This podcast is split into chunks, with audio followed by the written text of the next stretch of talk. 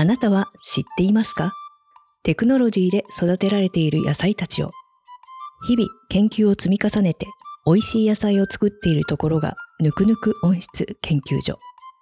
新人研究員のケイ君とロジゴリ先輩のいる研究所へ、リョウヤンという植物が大好きな若者がやってきた。前回からの続き。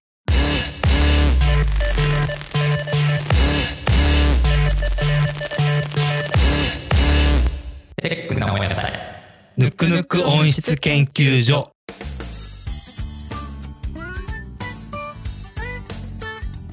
はい。それでは前回からの続きですが、前回は温室の構造について話しました。今回はフィルムについて話していきたいと思います。はい。ハウスフィルムっていうと、たくさんね、種類があると思いますが、どんなものがあるんでしょうか、まず、ケイさん、ケイさん知ってる種類のフィルムえー私もそんなになんかたくさんあるのは知ってるんですけどう。。うん。一応思いついたものを言うと昔はなんか全部ガラスでできてたっていうのは聞いたことがあります。あとはなんかよくビニール見ると「ノー PO」って書いてあるフィルムももうよく見ます。でうちはあの勧められるがままに F クリーンの梨地っていうものを使ってるんですけどうん他に F なんクリーン。はいうん。F クリーンとは。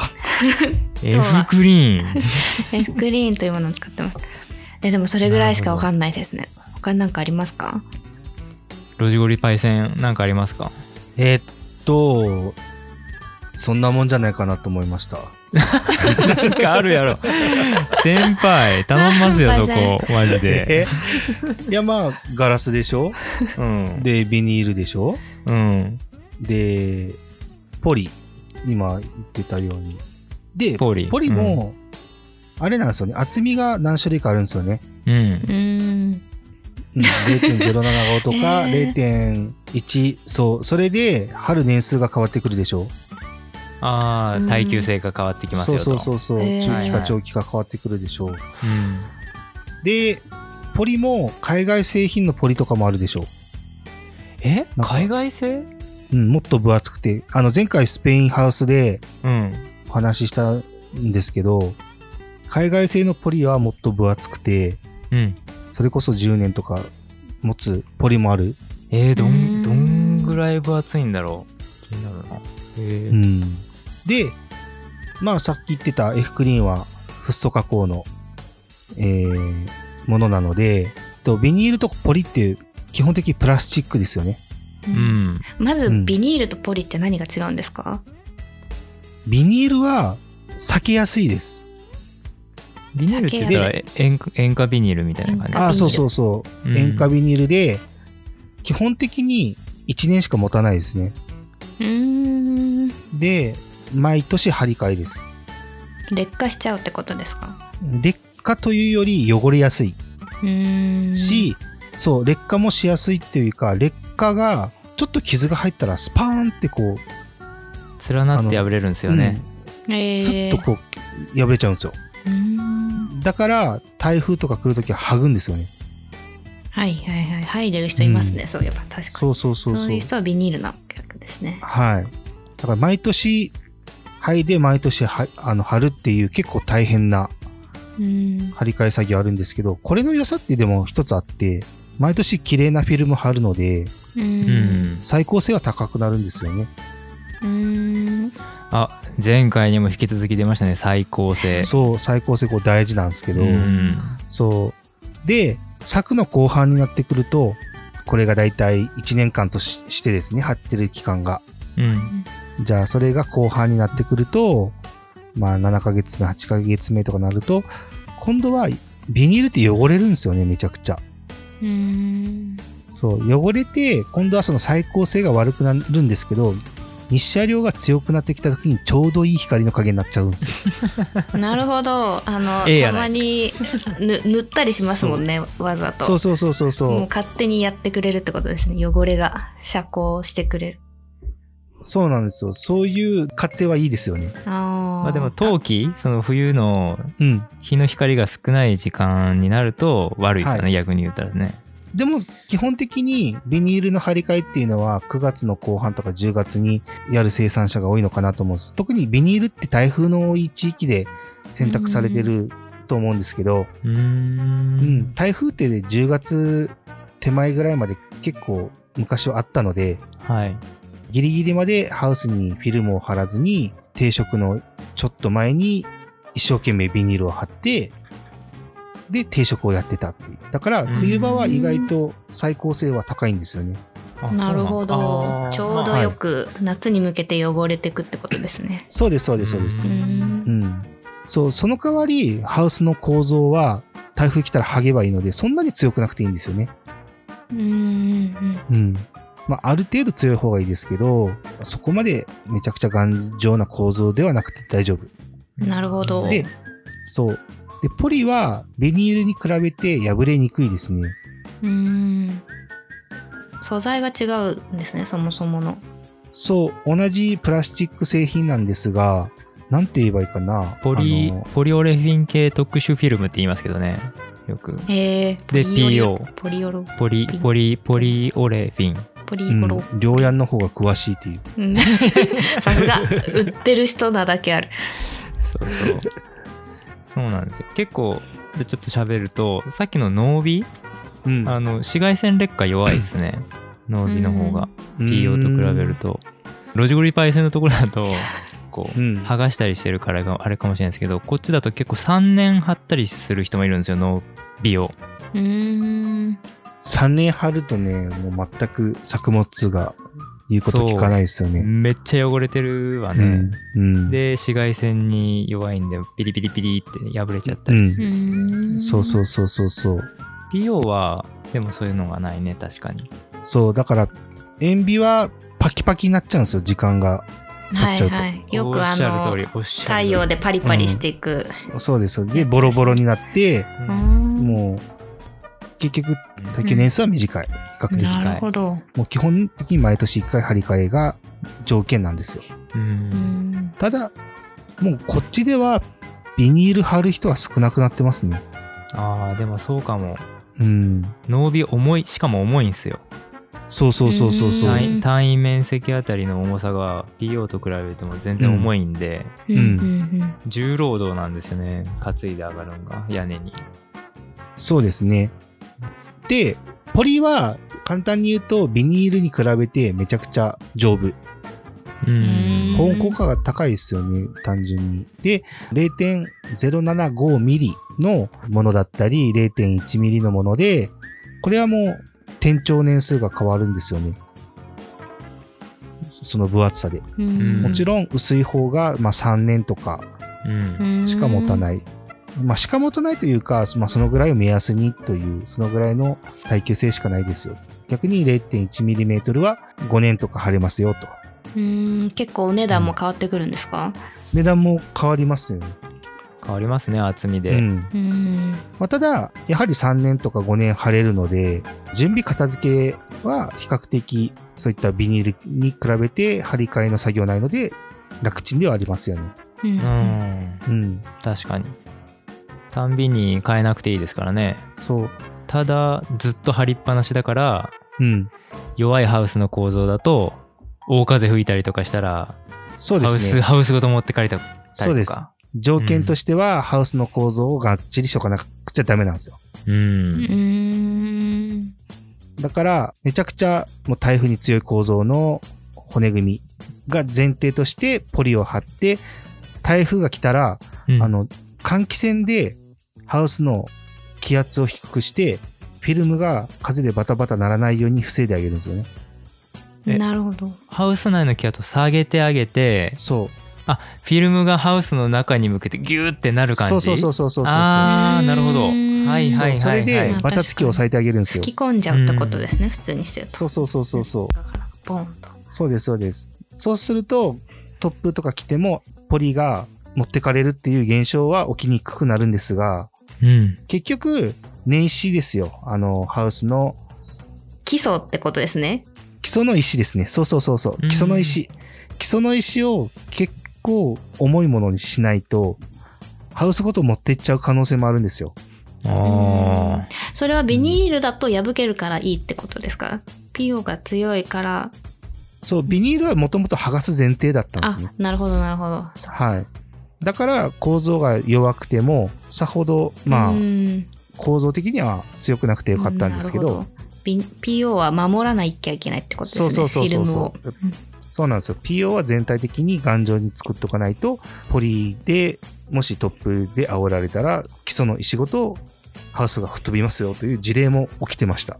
あ。なるほどうんそう。だから、もし台風とか来た時は、換気扇をつけて、ハウスの中の気圧を下げて、ポリがバタバタバタバタってならないようにしてあげると。うんうんで、もし停電したらね、止まるじゃないですか。はい。換気扇も。だから、その時のために予備電源の準備もしとくと。なるほど。結構大変なんですよ、これが。メモメモメモメモ。微電源。確かに。そうで、基本的にビニールと、まあ、塩ビとポリの栽培面での違いっていうのもあって、ほ基本的に塩ビ、そのビニールハウスの方が保湿性があります。う。保湿？うんへー保湿、え湿度も関係あるんですね。ちょっとね、うん、比べてみたんですよ。あの、地元の、えー農家さんたちと。ー、えー、すごい。うん、そしたら、やっぱり同じハウスでも、ポリの方が若干湿度がし低かったと。ちょ糖質性があるってことですか？ポリは。ポリ自体に糖質性はないと思います。うん。はいはそのビニールに保湿性があるんじゃないかなと思います。原因はわかんないですけど、基本的にハウスって密閉空間と思われがちなんですけど、隙間は絶対あるんですよね。うん。だから湿度もまあ抜けるは抜けるんですが、うん。ポリに比べてビニールの方が湿度は保つので、高い位置で。うーん。これ、自分もどうしてかはわかんないけど、ポリのハウスは本当カラカラしますよ。ハウスのい。中がなんだろう。へえ、うんなるほど。あ逆にまあ、カラッとさせたかったらまあ、ポリか。そう。なんか病気が出て困ったなとか、うん湿度が高いなっていうハウスの場合は、ポリを選択するのもありなんじゃないかなと思います。うんううんん。まあ、基本的にはね、換気でしっかりやるのが一番いいんですけど。うんそうですよね。まあ言うても、そんなにめちゃくちゃ保湿性が高い、何割も高いとかじゃないですよ。ほんのうんあほんの少しなんで。はい。で、F クリーン。これは、またポリとかガラスとは違うんですよね。ちなみに F クリーンっていうのはもうこれ商品名ですよね。そう、商品名。だから本当はフッ素加工フッ。素加工のフィルムって言うべきでした F ね。クリーンは、あの、素材の会社 LGC の。そうそうそうそう宣伝入っちゃいました。そう。えっと、俳優さんが。俳優さんがハウスの中で踊ってましたよね。そうそうそうそう。あれ良かったな、あの CM。そう。で、実はうちも F クリーンがあります。あ、本当ですか？はいすごで、うちは、なしではなく、普通の直射のやつですね。クリアか。クリアですすね。なし地とクリアって何が違うのっていうのは、クリアは、なんとなく、クリアっていううん言葉だけに透明近いのかな。うん。なし地って何ぞやって多分聞いてる人なってる人いるかなと思うんですけど。計算のそのなし地の特徴を教えてもらえますか？え、梨地は、なんかパッと見は結構こう曇りガラスみたいに見えるんですけど、多分きっとこう、うんうんあの果物の梨の表面みたいにこう粒々が中にいっぱい入ってて、ああ、それでなし地だと思ってたんですけど、えー、いや、俺、うんうんうん。それで光が入ってきた時にこう乱反射してハウスの中に入るからこうふわっと明るくなるみたいなうん説明を受けました。うん。あ、なるほど。実は、ポリでもあるんですよね。うんあのそうですよね。うんまあ、なし地とは言わないですね。乱反射うんうんとか、そそういうものですね。で、なし地というかそういう乱反射系のフィルム、曇りガラス系のフィルムの良さっていうのは、えー日の光がクリアだとまっすぐ入ってくるので、日陰を生みやすいですね。植物の日陰だったり、ハウスの、えーパイプとか谷の排水溝の影を生みやすくなるので、うん意外とその日その日によって火の入り方にばらつきはありますね。ただ、乱反射系は、フィルムに光が入った時点で、光が屈折するので、いろんな方向に。うん。だから、影が少ないんですよね。はあ、はあはあはあ、影がぼやけやすくなるというか。うんうんはい。なので、同じ日射量がハウスの中に入ってきてるんですけど、光の粒の量はおそらく乱反射の方が大きいです。あ、多いです。うんうんうん。えー、どっちがいいんでしょうか？あえてなんかクリアにした理由とかあるんですか？あのーもう単純に光が入ってくりゃいいかなと。で、そう。そうで、あと、梨地って若干温度が上がりにくいっては話を聞いたことがあったんですよね。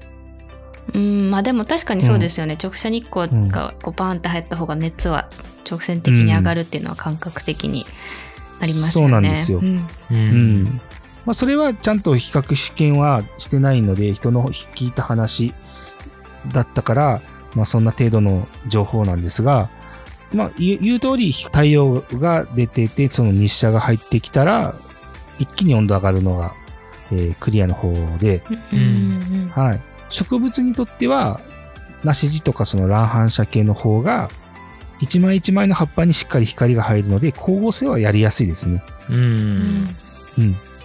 で、よく言われてたのが、日本って太平洋側と日本海側って地域が分かれてるじゃないですか。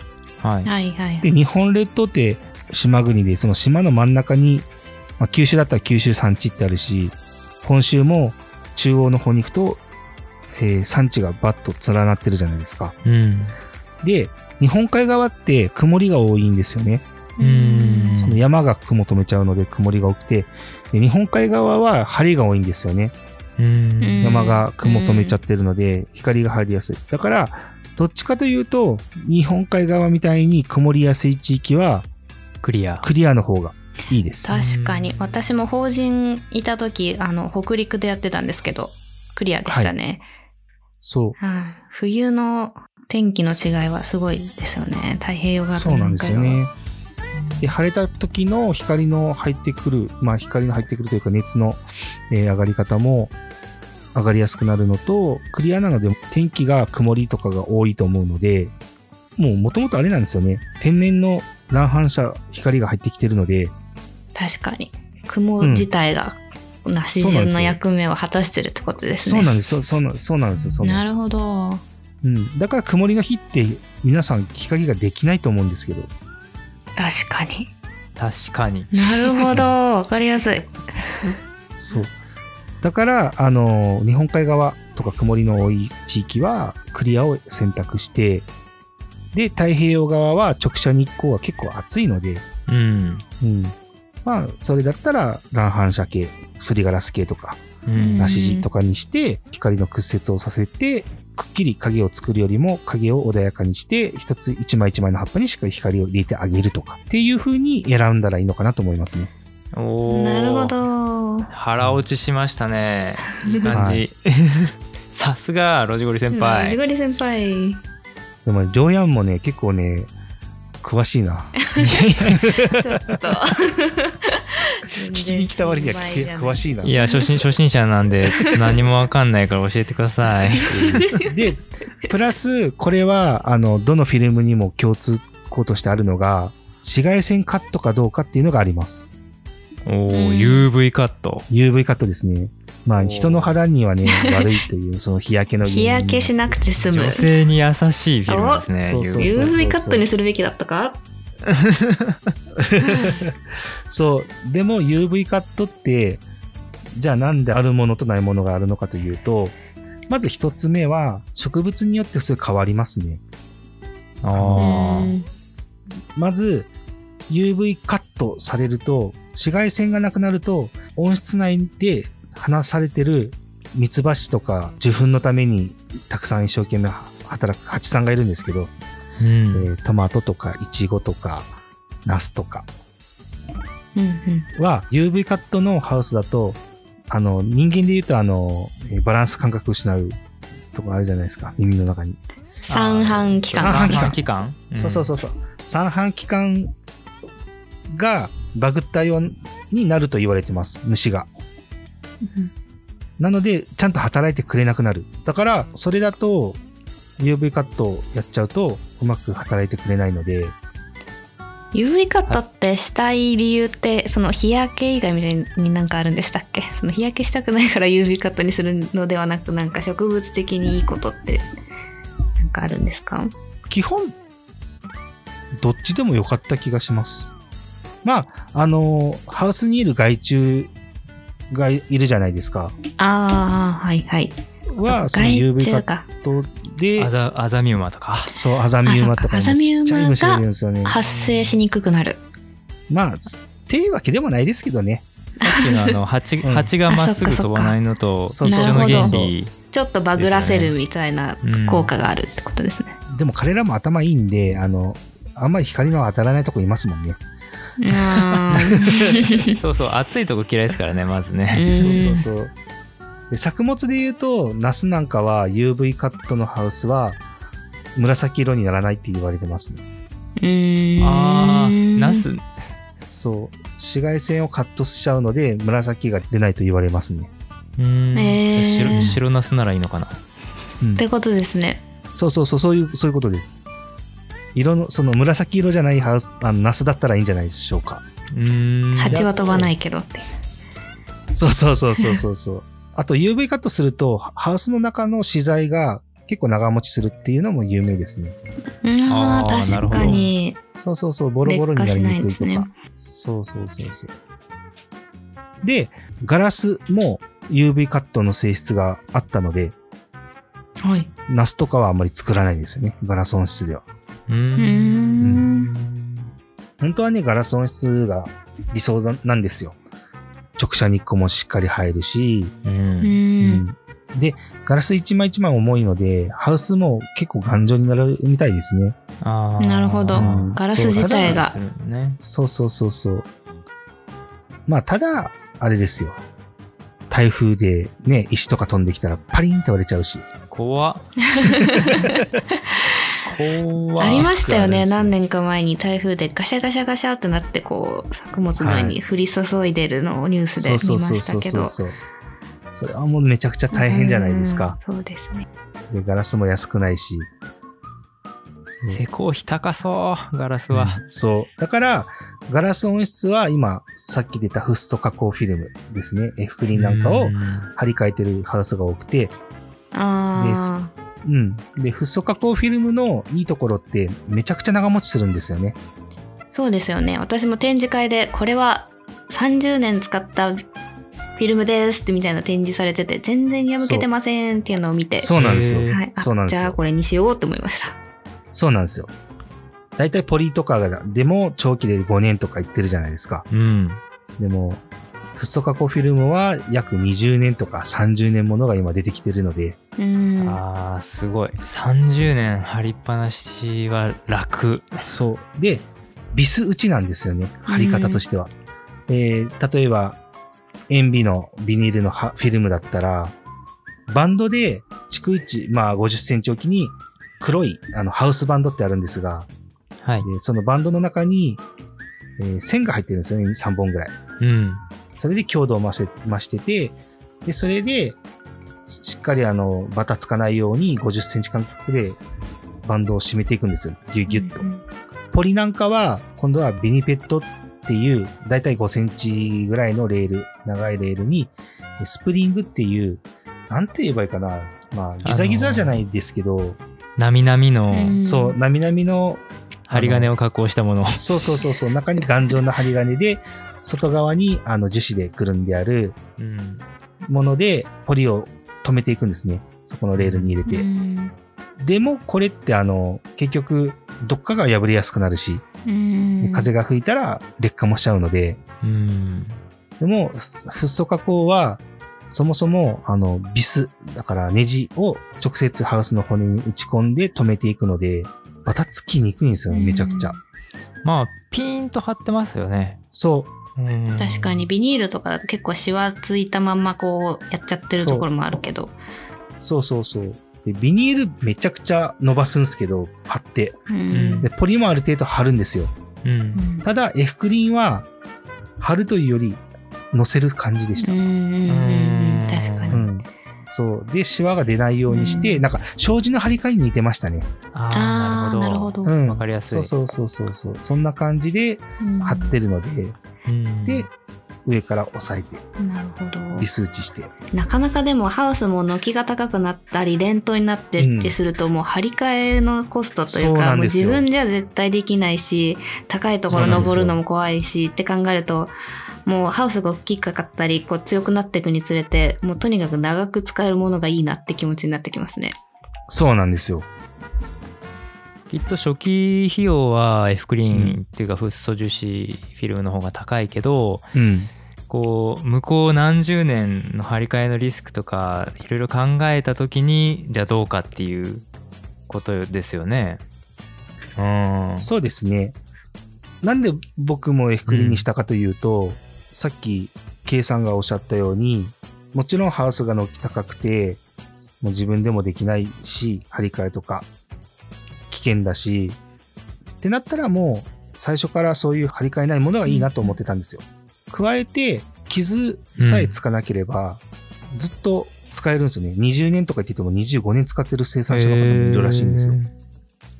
そのぐらいじゃ頑丈で丈夫で、基本その毎年張り替えなくていいとかっていう考えをしなくていいじゃないですか F クリーンっていうかフッ素を貼っとけばね、そこを気にしなくていいっていうのはちょっと精神衛生上いいですねなんか長い目で見たらね 完全に F クリーン宣伝番組みたいになってきましたね。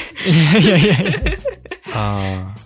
F クリーンがじゃあ何が大変かというと、はい。掃除が大変です。あうん。本当だ。本当だよ。そうですね。そう、最高性を保たないと。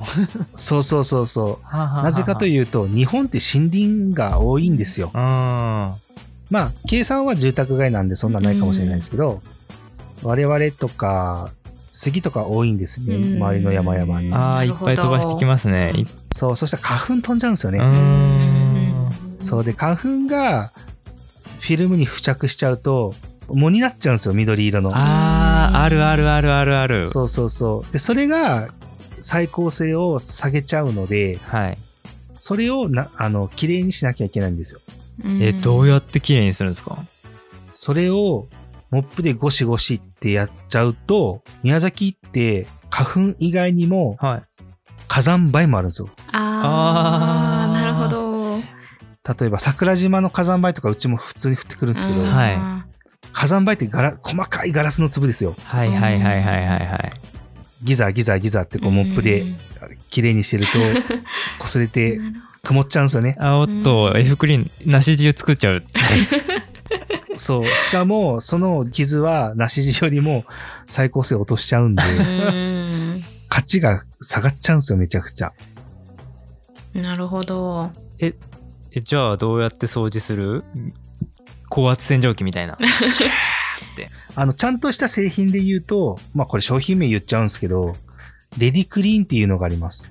うんあー聞いたことあるで、レディクリーンっていうのは、もそもそもレディソルとか、レディヒートとか、めちゃくちゃハウスがあの季節的に高温になる時期に、気温の上昇を抑えるための資材、フィルムに直接吹きつけて光を反射させるとか、わざとフィルムを汚すじゃないですけどそうです、そうです、ん。最高性を感じですよね悪くさせるんですよ。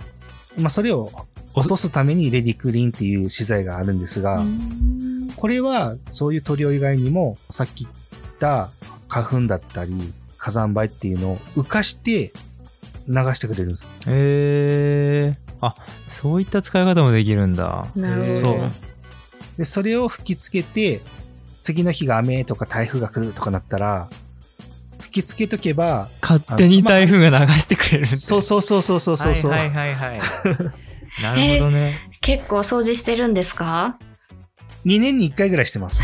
そうなんですね。あ、もう何にもしなくていいと思ってました。ちょっと油断してました。あのー、ハウス栽培やってる人たちで、はいあれ？今年なんかおかしいぞって人たちは、まず自分とこのハウスの屋根見てください。どのくらい汚れてるか。なるほどねなるほど。そうそうそうそう環境制御のテーマの時に多分話すことになるんですけど、うん光がどのくらい重要か。うーん。うわ楽しみだなそう。ポリをやってる人でも、毎年、まあ、ポリなんかはね、若干傷ついてもいいので、モップなんかで、ゆっくりこう、雨が降ってる日に、汚れをゆっくりこう、優しく落とすっていう人たちは結構たくさんいるんですよ。で、しっかり光を入れて、毎年、えー綺麗なフィルムで栽培をすると。確かに。だから、うんビニールハウスは毎年張り替えるので、そういう作業はないですよっていうところです。なるほど。確かに。私も研修中にその屋根に登って雨の日にこういやってましたけど、うん確かにすんごい汚れてましたけどまあでも結構しんどいというか、もうめっちゃ高いとこ登って雨の中こうそうなんですよこんな。あの必死になってやるみたいなのを考えたら意外と張り替えの方が楽なんじゃないかっていうのを思えてきますね。ね、特にね、女性とかもう滑って転んだら大変じゃいやないですか。怖かったですね結構。危険なんですよ、うん本当に。だから結構あの、フィルムって高いところにあるものなので、うんそういう安全とかね、あの、怪我のリスクとか結構考えながら選ばなきゃダメですよね。うん。で、あと最後にもう一個いいですか。はい。除湿っていう面でも、今度はちょっと前回の構造と合わせて考えなければならないです。除湿。除もうね、除湿ってめちゃくちゃ大事なんですよ、ハウス栽培で。うんうんまあね、湿度が上がれば病気が出たりするしね。うんそうなんですよ。病気のリスクがめちゃくちゃ絶大なんですが、なぜ湿度が上がるかというと、植物って水やりしたら、その水を葉っぱから、葉っぱの気候から出して蒸散っていう行為を行いますね。ああ、はいしますね。うんそう。で、昼間は光合成しながら蒸散するし、うん。で、夜は呼吸をしながら蒸散するんですね。おー。うんうん。なので、葉っぱが10枚、20枚じゃないじゃないですか。うん。そうですね。キュウリでも 10R のハウスに1000本キュウリの株があって、そこから4本ずつ枝を出してって考えると、10R に4000本枝があって、1本につき10枚から20枚葉っぱがあるとすると、めちゃくちゃな量の葉っぱがあるんですよ。うん。でそれが1枚1枚蒸散をすると、すぐ質が上がっちゃうんですようね。ん。どうやって除湿するかというと、基本的には暖房があるじゃないですか。はい。暖房で除湿をするっていうのも一つあるんですが、うん。あとはあ外気温が低い時はい。に、えーハウスの中を温めて、うん。その温度差でフィルムにハウスの中の空気を当てると、露天温度になって水滴になるんですよ。はいはいはい。結露するんですよね。このフ結露する。あ、ィルムのそう、結露さ内側にせるんですよ。こういっぱい結露する。はいハウスのフィルムの内側に結露させるんですよ。うんあえて。フィルムの内側に結露させる。はいはいはい。わかりました。その結露した水をハウスの谷の排水口に流すんですよ。ああ、その、内内側に結露して、それをうまいこと谷の排水口にな、誘導する？誘導してあげる？そうですそうですそうですそうですっていうことが、転送のハウスはめちゃくちゃ容易にできます。へえ。だが、谷の換気のハウスあるじゃないですか。パイプで巻き上げ式。ありますね。あれは、はい。途中に防虫ネットなど挟んであるので、うんそこが水を吸って、排水口に至るまでの間にハウスの下に落としちゃうんですよ。うーん。あとよく、よくあのなってるかもしれない。そうそうそうそう 確かに。だからあんま意味がないんですよ。だから、そういったハウスの場合は、他人に送る前に途中に梅雨通るっていう資材を入れるんですね。また商品う名、ん商品名がね。商品名。これも商品名なんですけど、さっき言ったビニペット、あのハウスのフィルムを。固定、うんうん、止めるために、うん、スプリングが編みますね。そ、その、とビニベットの間に、つゆトールを入れて、結露した水をそこに集めるようにする仕組みがあるんですよ。へで、そっから、ホースをハウスの排水口の方に出して、あの、ハウスの、間違ってハウスの中入れちゃったら、湿度がハウスの中で循環するだけなんで意味がないですよ。絶対にハウスの外に出すように施工して、で、その結露した水を外に排水すると。うんそれで除湿をするので、フィルム選びとハウスの構造選択ってそこも考えなくちゃいけないんですね。はいはいはいはいうんなるほど。だからフィルムって結露したものを排水させるっていうところまでいろいろ選んだ方がいいし、うん。うん換気窓がどこにあるかでも排水の性能も変わりますよってところですね。なるほど。なるほど。勉強になります。つながってますね。うん考えることが多い。じゃあ、えっと、お二人にもご教示いただいて、フィルムのが何たるかっていうのがね、今回はあの勉強させてもらったんですけども、僕自はい身やっぱり話聞いてて、30年張り替えなくていいっていうのは非常に魅力に感じてしまったんですよね。そうですうね。ん。まあ補助金の兼ね合いもあるけど、ええのがあったらフッ素樹脂フィルムが一番いいなって思っちゃいました。思っちゃった。ですよね。まあ、ねあの提供も何もいただいてないけど、じゃあフリーの話したんで、はい。えフリーがいいかなって思った。です。はいそうなりますね。なりますようんなっちゃったね。なっちゃったな。じゃあ、それではね、今回の話でフィルムまで決まりましたけども、はい。次回はね、本格的な、まあ、ハウスの間取りはい。間取りって何やって思う方もいらっしゃるかもしれないけど、間取りについてね、考えていきたいと思います。はい。はい。じゃあ次回もまた研究所でお会いしましょう。はい。はーい。